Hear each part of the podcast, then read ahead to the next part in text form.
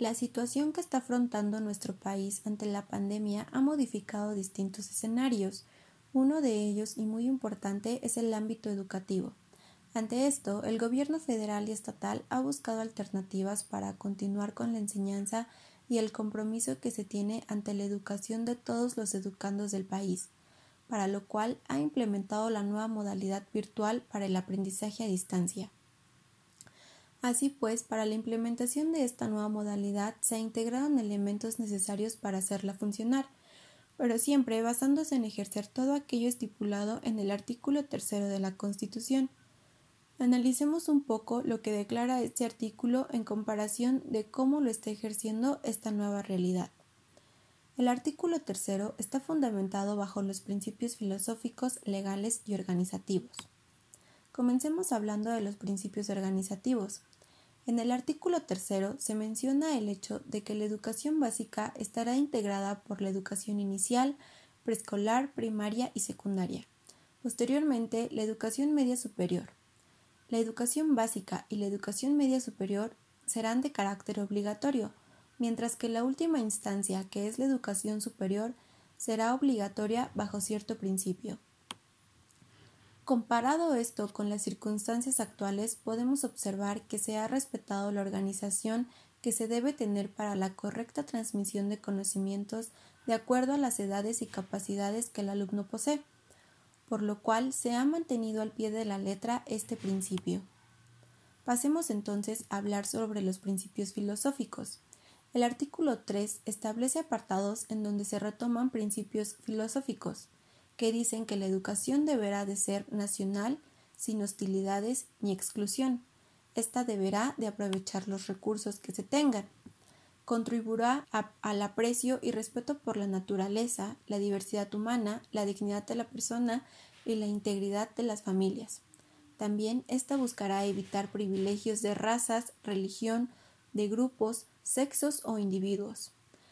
La educación deberá de ser intercultural, promoverá la convivencia armónica entre las personas y comunidades para el respeto y reconocimiento de sus diferencias y derechos.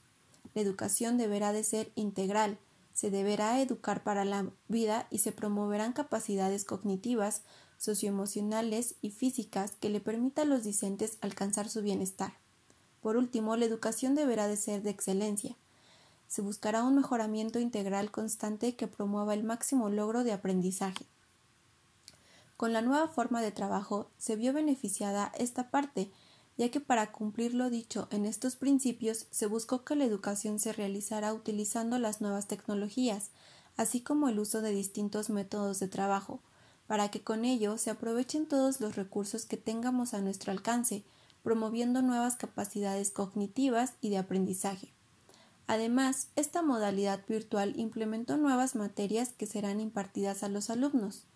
Estas asignaturas tienen la finalidad de crear una mejor convivencia dentro y fuera del espacio educativo, para que con ello se tenga como primera instancia el respeto por los demás, así como la aceptación de cualquier persona y que dejes atrás la discriminación. Se observa también que se implementó la asignatura de bienestar emocional con la finalidad de poder reconocer de manera eficaz las situaciones emocionales que pueden influenciar en el actuar del discente. Por último, analicemos los principios legales que contiene nuestro artículo.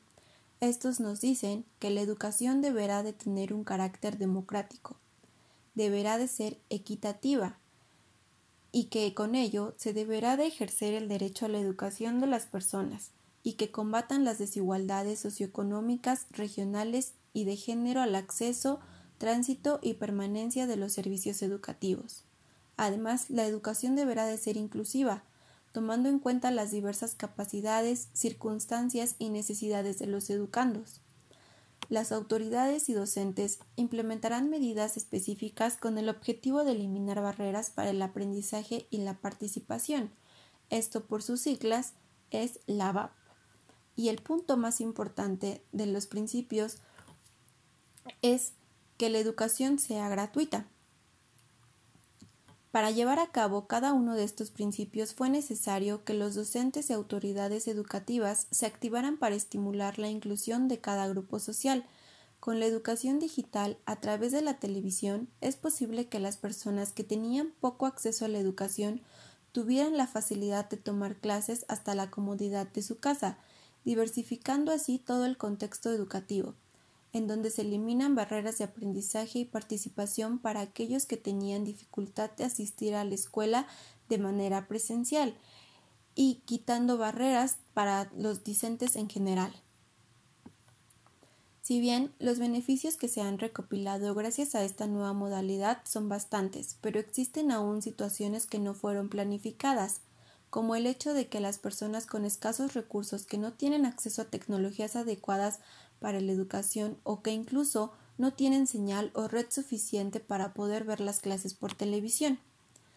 Además, retomando uno de los principios legales que establece la educación, es que ésta debe de ser gratuita y se han escuchado varios comentarios acerca de que la educación ha dejado de serlo, pues para poder estar educándonos es necesario pagar un servicio de Internet o telecable, comprar tecnologías para realizar tareas a través de ella y otros aspectos que son indispensables para poder continuar con nuestra educación.